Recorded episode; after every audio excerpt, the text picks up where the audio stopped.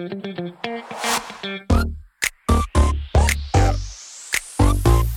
it. Premiumbeat.com. Get it. Yeah. 嗨，我们是引爆你内心小剧场的雀棒，我是 Cleo，我是 Barbie，欢迎来到我们的 Podcast。在这里我们会用自以为是的看法，让你心中的小剧场被我们默默的勾勾起来，让你一集接一集欲罢不能。我今天想要跟你谈一个很有趣的心理，不是游戏，心理不是 游戏，不要再来喽。对对对，第三次就老梗喽。哦，没有关系啦，嗯，这是另外一个我觉得超级无敌有趣的一个心理现象，但运用的很广。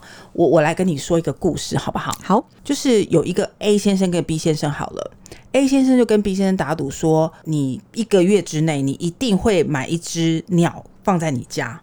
然后 我已经知道你要问什么了。然后 B 先生说：“不不一定啊，我怎么会买一只鸟在我家呢？”嗯，他说：“好，你先把这个鸟笼呢放在你家，一个月后呢，你一定会买一只鸟。”嗯，然后他就他就把那个鸟笼放在他家。嗯，那这一个月里面，只要看到那个鸟鸟笼的人啊，都问他说：“哎，你的你的鸟，鸟在哪里呢？对，是死掉了吗？嗯、啊，好悲伤哦，还是什么？”就一直问他。一个月后，他真的忍不住就买了一只鸟放在鸟笼里面了。嗯。这就是一个心理学家呃称之的一个叫做鸟笼效应，是非常非常有名的一个例子。我刚还在猜说，你是不是要说这个学术理论叫什么心理暗示的，是吗？呃，也有这种概念啦，是一个很有趣的故事哦。但是它应用在很多很多的层面上面，比如说啦，买 Switch。就送游戏片有没有？对，你还刚刚还没讲的时候，我就在想说，应该最常被用的是在广告行销上。对、嗯，就是买什么送什么嘛。这个就又是运用到我们前两集讲到的惯性思维上面。嗯嗯嗯，它其实是一个相关的应用面，但是这个应用面用在广告用好多哦。大部分的时间，我们看到那一个事情，我们就去脑补，你知道吗？哦，对，脑补，对，就会一直觉觉得说。嗯哎、欸，那个鸟笼放那边，一定是他的鸟死了，不然就飞了。不然他为什么那个鸟笼不养只鸟呢？不然那就把它丢掉啊，还是干嘛？为什么放在那里？哈、嗯嗯，但殊不知人家就是想要放一个鸟笼做装饰嘛、嗯。但是你因为受不了这件事情，还有另外引申一个东西叫做从众效应。对对，所以心理运用的好广，就是原来一个人的惯性思维会干扰他的行径，干扰他的决定。干扰他的行为耶，哎，所以我觉得惯性思维是不是也影响到我们蛮多日常的思考习惯？当然，当然，嗯，像比如说，如果同一个聚会啊，你问两个不同的朋友，嗯，他们可能跟你描述聚会的模样啊，都会是不一样。哎，对对，所以我觉得人们的思维可能也会因为自己对事情的一些惯性的想法啊，嗯，来去用自己的思维逻辑去理解，所以每个人对于同一个场景理解出来的东西不一样。对啊。就是有脑补的 补的东西是不一样，因为你本来的认知是站在哪一个地方，你补的地方就不一样啊。嗯嗯嗯。哦，如果有些人只注意到哦婚礼的呃整个就是外观形式啊，就会补外观形式，觉得哇好豪华哦，对对对。但有一些觉得说哦想看男女主角，那就觉得男的帅女的美，就是每一个人对于一个场景一个一个 case，他的解读的方向就不一样。对，所以有时候跟朋友在回忆以前的事情很有。有趣，对，说哎、欸，那一天你没有注意到什么什么吗？说嗯，没有啊，就是每一个人 focus 的事情不一样，啊、就是盲人摸象，开始摸耳朵，还是摸鼻子，摸嘴巴，对不对？摸脚，摸脚、嗯，对啊，就是真的是很有趣啦，吼。嗯所以这样子的一个鸟笼效应，其实我们引导上一次我们讲到大脑，因为这个这个主题真的很有趣，而且大脑的使用规则实在是百百种。嗯，那呃，像上次我们讲到了，不就是我们在脑里面的连接就像电流一样？对，我记得你说最后会形成一个髓鞘嘛？对，嗯，那形成这个髓鞘，那个是对于专门的知识，可是还有一个东西可以加强髓鞘的产生，嗯，也。就是相信，相信怎么说？因为相信它其实就是也是某一种思想嘛，对不对？嗯，比如说，呃呃，人家告诉你一件事情，然后比如说，哎，那个那个前面好像有发生什么车祸，好了，嗯，你可能有听到嘣一声，你就会觉得说，哦，对，相信哦，难怪刚刚那么大声，对，你的脑中就有一个连接，哦，它就是一种电流，嗯，所以当。很多事情的发生，你自己的解读，你的大脑的解读是，你相信你可以做到，那它就是另外一种不停的流过去那个思维的电流，越流越多，它就形成水壳啦。好神奇哦！我觉得好像世界上的事情都有一种默默最后是一样的感觉。什么意思啊？这个不就是我一直在说的吸引力法则吗？哦，吸引力法则它的宗旨不就是相信吗？对。然后你现在是用科学的方法来解释相信这件事情，是。可是我一直都是用比较灵性的方法来做相信这件事情。嗯、对、嗯，所以不管是灵性还是真的是科学哦，它其实相信这件事情，无论是我们相信就会觉得就更有力量去做到之外，其实相信更是脑里面的电流的连接更连接更强，它的髓鞘就是原本你的行动力或者是你的思考力增加三十倍的力量哦。嗯，所以这件事情是真的真的很有效。呃，形成髓鞘就代表说你会付出更多的行动力去做这件事情。那更厉害的是，如果说。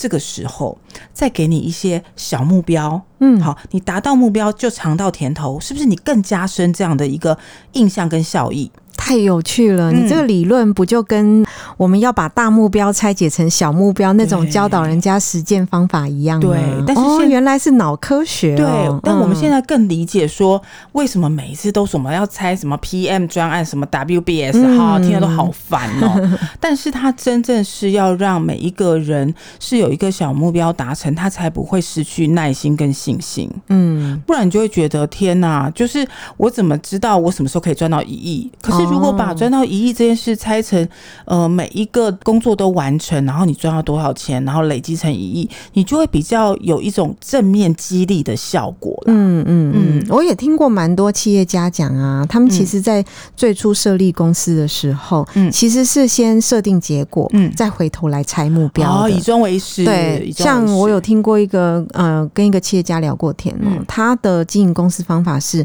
预计他的这个 project 是三年后要。成真，做到他要的目标，对，所以他就来拆解成这三年的第一年要做什么，第二年要做什么，第三年要做什么，嗯，然后再拆第一年的第十二个月要做什么，第九个月要做什么，第六个月要做什么。嗯，就是往往下拆解，对对对对对，对啊，这样就会有不断的激励自己的一个效果。那我觉得这个时候，我们应该先把上一次讲到一些大脑的东西，再把它拉进来，跟大家回味一下，简短的，嗯，好，告诉大家说，在你要做这些，不管是要不要形成髓鞘，要不要尝到甜头之前，你必须先察觉自己有没有一些惯性，那一些惯性是可能干扰到你。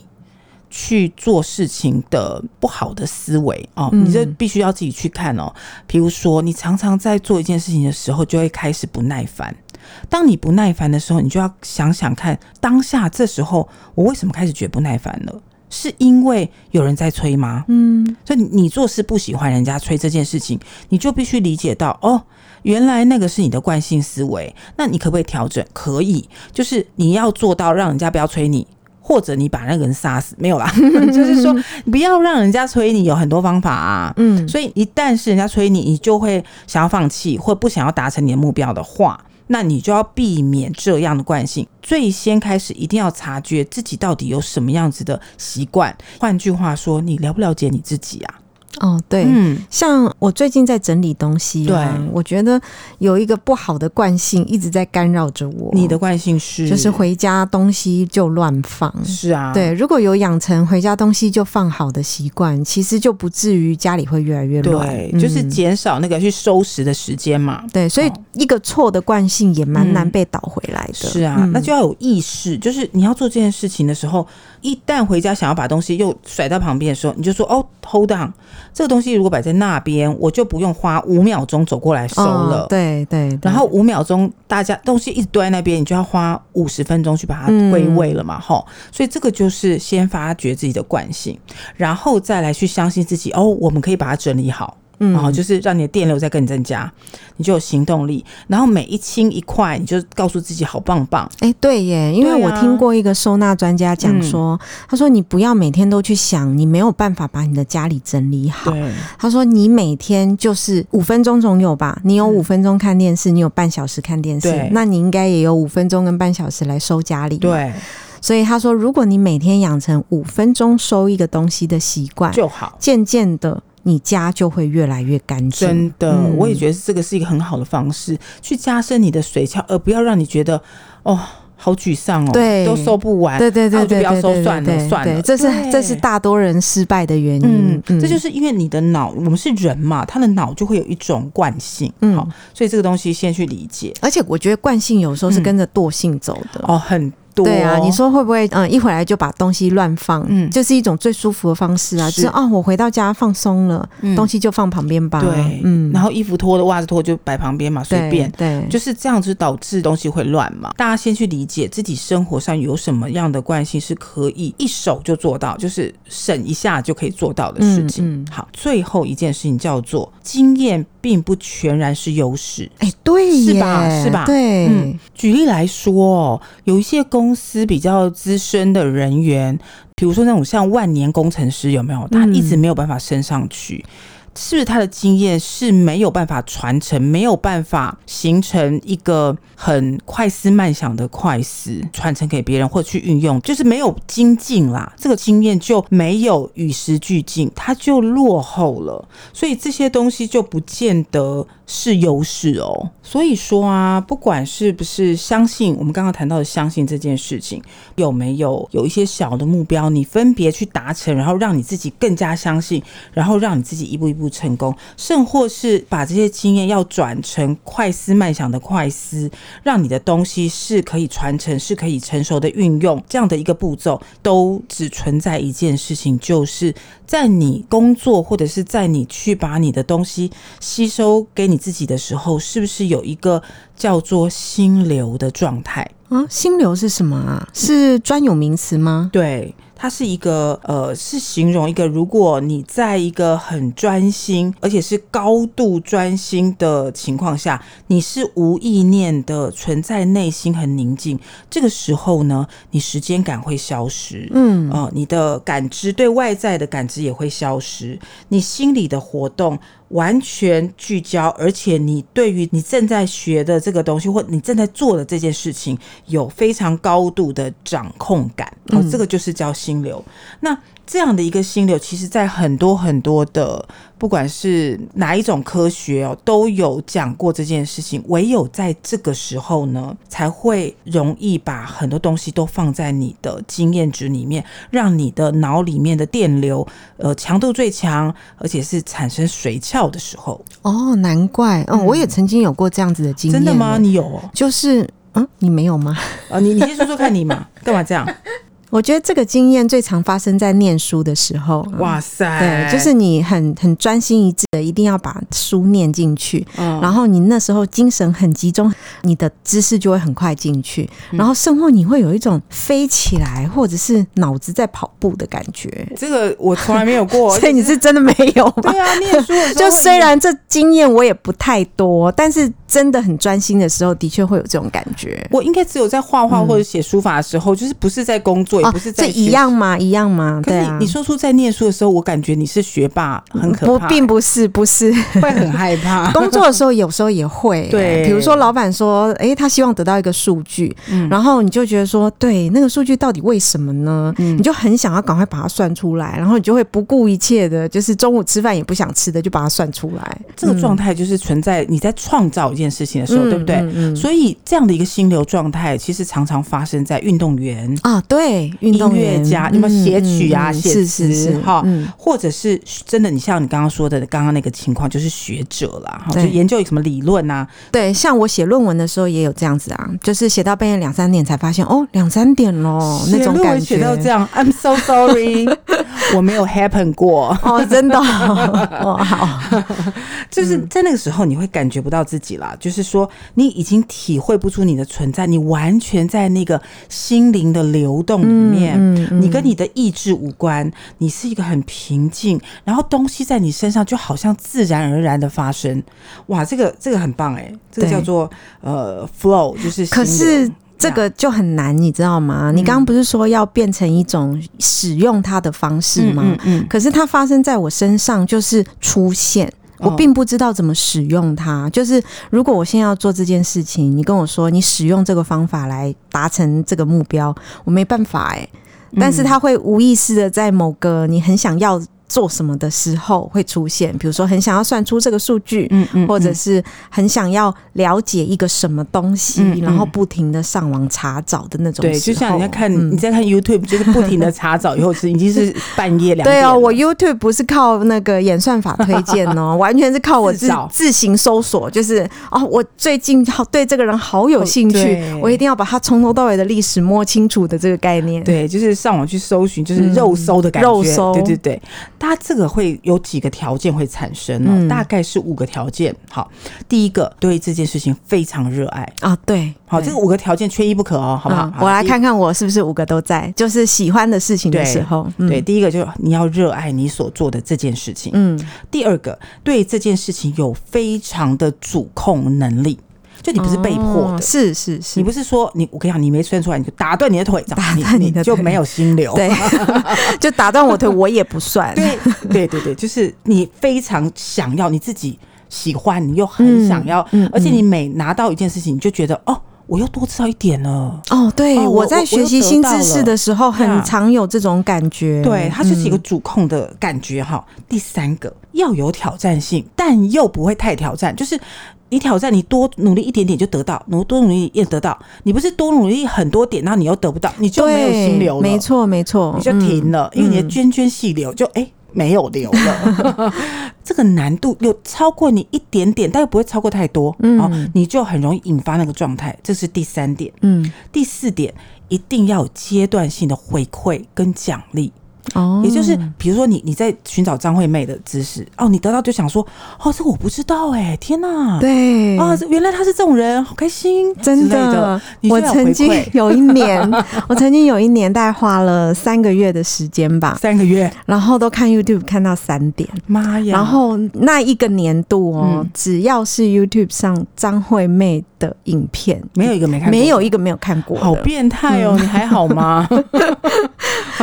某某。某一年做过这件事情，好，嗯、这个是要有阶段性的回馈和奖励，嗯，最后最后要有明确的目标，而且知道大概的步骤，就是你知道说，我就是要把他东西全部看完，这一年我要看完所有张惠妹的影片。那我也知道怎么去搜寻，怎么看到谁可能可以得到，嗯、所以我就一步一步的按部就班的，有一些阶段，有些 steps 的，有些 process 的，把这些事情做完。你在那个阶段、那个过程里面，你就有心流哦。难怪、嗯、我这样想到，我上一次在做一份报告的时候啊，刚、嗯、开始的时候我真的不知道怎么做、欸，哎，我想说到底要去哪里找资料呢？嗯、然后又在想说。这个东西到底是什么呢？嗯，然后翻来翻去，翻来翻去，上网找来找去，我还是不知道该怎么写。嗯，因为找了很多资料，所以对这个主题大概有一些脉络。嗯，然后有一些脉络，我就开始长它的逻辑线的时候，哎，事情就可以变得很快发展。你有主控性的嘛？对不对？对，对，嗯，你也知道 process 的，你也知道 steps，嗯，所以你就会觉得有新的，你就会忘我。好，我再举个例子，你一定知道为什么会举这个例子。嗯，常常让很多人有。心流就是打电动，打电动，打电动就会有心流。来来来，我们先哦，可能我不是电动仔耶。你说你说打电动，我还真的没感觉。对，好，来我举例说明。我们刚刚说的那五个步骤，对不对？嗯，在电玩的设计上，你是不是很有主控感？对，你是不是？哎，可是像我就没有啊，难怪我不不爱电动，因为我连超级玛丽我都。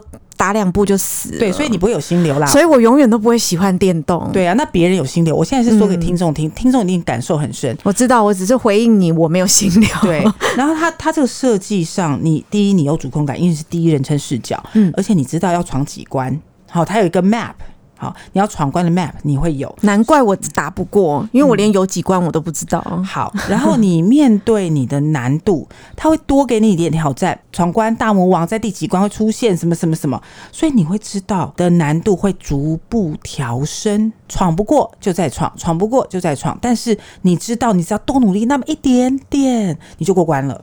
哦，所以你的心流已经产生了，然后呢，过了特定关卡，你就有奖励，比如说你得到什么宝物，什么换什么美丽的衣服，什么什么之类，什么金币，你会有奖励的。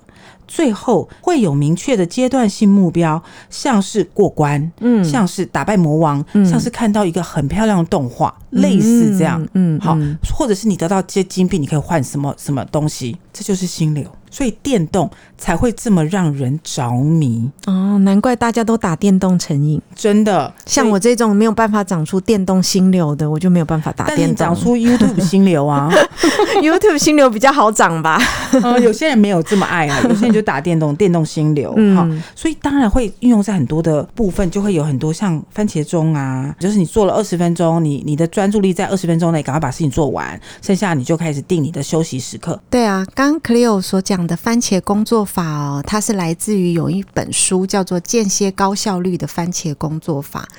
在书里面，作者有提到，他在大学的时候，为了要让自己好好念书，所以在厨房里面拿了一个番茄形状的料理定时器。那目标很简单，就是读完他某个学科的一个章节。所以就后来衍生出这一类的，就是番茄工作法，就是专注二十五分钟，休息五分钟这样子的一个高效学习的方法。这样的一个高效率的学习方法，如果能够把自己的专注力在某一个时段上都做很好的发挥，那不管在学习啊，或者是工作上面，应该都会达成心流，就会让你的呃脑波那些呃神经元、神经线长出髓鞘，那你的工作就加倍，然后你吸收知识也加倍，那就会是一个很正向的循环呢。我觉得啦，对，在学习的时候我觉得倒不错啦，嗯，可是在工作的时候就好。像是反效果，为什么？你因为太专注了，然后太喜欢工作了，然后每天都工作到九点十点，哦，工作狂。不是也很累吗？就变工作狂了。哦、是是是，哎、嗯。欸，难怪有些，然后要适时断掉，要断不掉，走不了的那种感觉。就难怪有一些人会真的是在里面哦，他就真的成为工作狂，可能是心流太多了，对不对？就是工作这件事情是他爱的，对，maybe 他是一个 sales 的主管咯，追求高效业绩、哦哦哦、是让他觉得很爽快的事情，对，对。然后让他产生多巴胺。然后就一直不断的就是让自己很像打吗啡一样，对，所以应该也不能说是什么工作狂啊。我觉得会变成工作狂的人，应该都是工作使他快乐，他才会变成工作狂。的确，的确，这样子的一个呃工作或者是学习，或者是你你想要去做你喜欢的事情，达到这样的境界，我想都是让人家很羡慕的啦。吼，嗯，好，这个东西会串联到说，我们去认为。做了很多事情，当然是要达成效果嘛。对啊，学习要有学习效果啊，工作要有工作效果，要加薪升升职等等的哈。嗯，嗯，这东西还蛮蛮好的。我放大来看，我们又讨论到另外一个层次了。嗯，各位听众，我们要就是跳起来，有没有？就是到下一跳起来这样吗？我我我我不应该用这三个字，对不起，让你整个人又回到阿妹的心流了。对，不能随便讲这三个字。好。就是会到下一个章节，我们的个人有办法达到心流，企业的心流是什么？哦，我觉得组织也可以哦，嗯、是不是？嗯、是你这整个一个大的企业哦，讲到心流，我觉得有个东西很有趣。我最近观察到一个现象，我这样讲出来，你应该也觉得很有趣哦。嗯、就是说，常常听到一些企业的 slogan，这些企业的 slogan。或者是这些企业，他们对于自己的经营有一些文化的理念。对，我刚刚就在想，企业文化对，应该就是造成嗯一个企业的心流的最主要的因素。嗯，没错，这些研究大概就看了几个呃企业的一个嗯，去讲自己的。企业经营理念哦，拆解一下，我发现，嗯，有一些企业的理念是利他，有一些是利己。观察了一下，我发现利他的，应该是说，多数五百大成功企业里面，这些经营的心流，大部分是利他。那失败的企业里，大部分都只讲到利己。好，所以这个部分我们可以这样的解释啦，也就是说啊。如果说经营理念你是为了要帮助别人，那么你会去更专注，把你更大的。你的经验值去扩大，或者是站在更高阶的位置上去想，我不是只想到我自己，呃，我的特殊状况或我的想要，嗯、而是去考虑大部分我们有没有一个 general 的 rule 去可以协助大家，嗯、找出一个规则，找出一个逻辑。你知道那个那个心流才是集大家意志力跟脑力去，你知道找出来。嗯，哎、欸，所以我们可以说这些比较大的企业啊，嗯、它的企业使命应该就是产生他们企业文化的心流的指引吧？对，嗯，比如说你看啊、哦，我举几个例子哦，嗯、像星巴克，它的企业使命，它是希望他的每一杯咖啡都能够在社区里面体现卓越的精神，嗯、并且透过每一杯咖啡，将这种独特的星巴克体验带入顾客生活中，嗯嗯、有没有？我觉得星巴克的确有做到。对啊，你看，就是让他就一直维持这样的一个主调往前推，嗯，所以它不会歪掉啊。对，嗯。其实也可以多举几个例子啦，嗯、比如说是像谷歌它的使命愿景，谷歌是吧？谷歌它的使命愿景是整合全球讯息供大众使用，嗯、人人受益。哦，这个好棒，好利他哦！对，哦、你看我们这一代啊，哦、其实是看着谷歌出生跟长大的。对对，对对，谷歌刚出来的时候，我记得我第一次接触谷歌的时候是，嗯，我那时候在电脑部门。然后电脑工程师跟我说：“嗯、你看，你看，我找到一个搜寻引擎器，它超酷的，它比 IE 还酷。”嗯，然后那时候谷歌就才刚出来嘛，对，工程师都发现它的搜寻引擎很强。对，渐渐的，你看 Gmail、Google Calendar 慢慢出现，慢慢的、慢慢的翻译呀、啊，然后翻译，然后你看，现在最重要，大家常常在用的是 Google Map。对啊，Google Map，你看他们的使命没有它，是不是？我也不能没有它。你看他们使命是整合全球讯息 供大众使用。嗯嗯、对，当从前呃还没有那么多 Google 免费使用的东西的时候，我就觉得很奇怪，嗯、为什么 Google 它的信箱都不用钱？对，你看就是把你这绑死，嗯、对不对？对。可是你看后来谷歌也在靠其他方式赚钱了，对比如说我们公司真的就被谷歌赚很多钱。哦。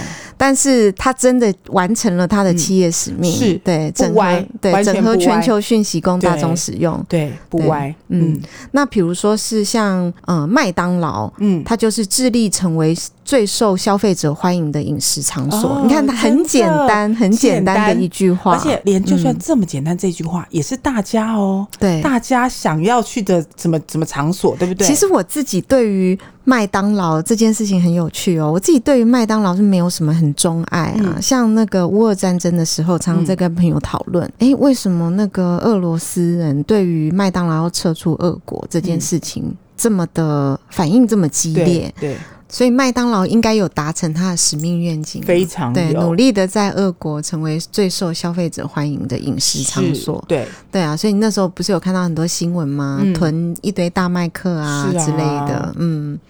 像苹果，它的使命愿景也蛮贴切的。嗯，它是致力于透过创新的硬体、软体服务，带给客户最佳的使用者体验。哦，真的好 match，对不对？我觉得我最有资格讲这句话了。自从有智慧型手机开始，我没有离开过苹果一刻。我一直，我我我曾经没有离开过，但马上就是甩锅就走。对对，我知道你很爱苹果，就是我当然也知道说三星也很好用，三星。也有很多很开发的地方，可是苹果手机一直带给我那种流畅的使用度啊，是我没有办法把苹果戒掉的原因。嗯，我懂，嗯、因为你这样子，你要转成 Android 的系统，你就会觉得，嗯，为什么就好像回到 Microsoft 的感觉？哦、对啊，对，你就会生气。对啊，对啊。但我我 OK 啦，嗯，对啊，对，这是不一样的体验呐。对，啊、所以我们透过这种使命愿景来看每个企业替他自己的企业文化创造心流啊，其实蛮有趣的。对，那这个心流也凝聚所有员工他的愿景跟他的力量，集中往一个地方去。所以我真的觉得心流这件事情，无论在自己。或者是可能在组织等等，都是伴有那一种往前导正，它是指南针的概念，了哈、嗯嗯嗯嗯、所以大家可能在了解脑力是怎么样去形成，怎么样把我们的力量更集中，利用心流可能是一个很好的方式。当然之前讲到了，我们要发现我们的惯性思维，怎么样去把它摆脱，创造心流，哎，大家就会更心想事成了，对吧？对这个部分，我想在大脑的使用手册哈，那我们很简单的跟大家聊到，我们花了两集的时间呢、从一开始介绍认知、介绍习惯，然后到现在怎么样把这个习惯去厘清，然后怎么样去做到，哎，我觉得这样子我们才可以理解说，哎，我们怎么样把事情或者是想要的知识，或者是想要的技能，或者甚至想要的东西、人事物，都可以慢慢用很科学的吸引力法。则把它吸引进来，没错。我们今天节目也差不多到这边为止了哈。嗯、往后还有更多的节目，也更有趣的话题哦，会跟听众们做分享跟互动啦。嗯，好，那我们下个礼拜见喽，拜拜，嗯，拜拜。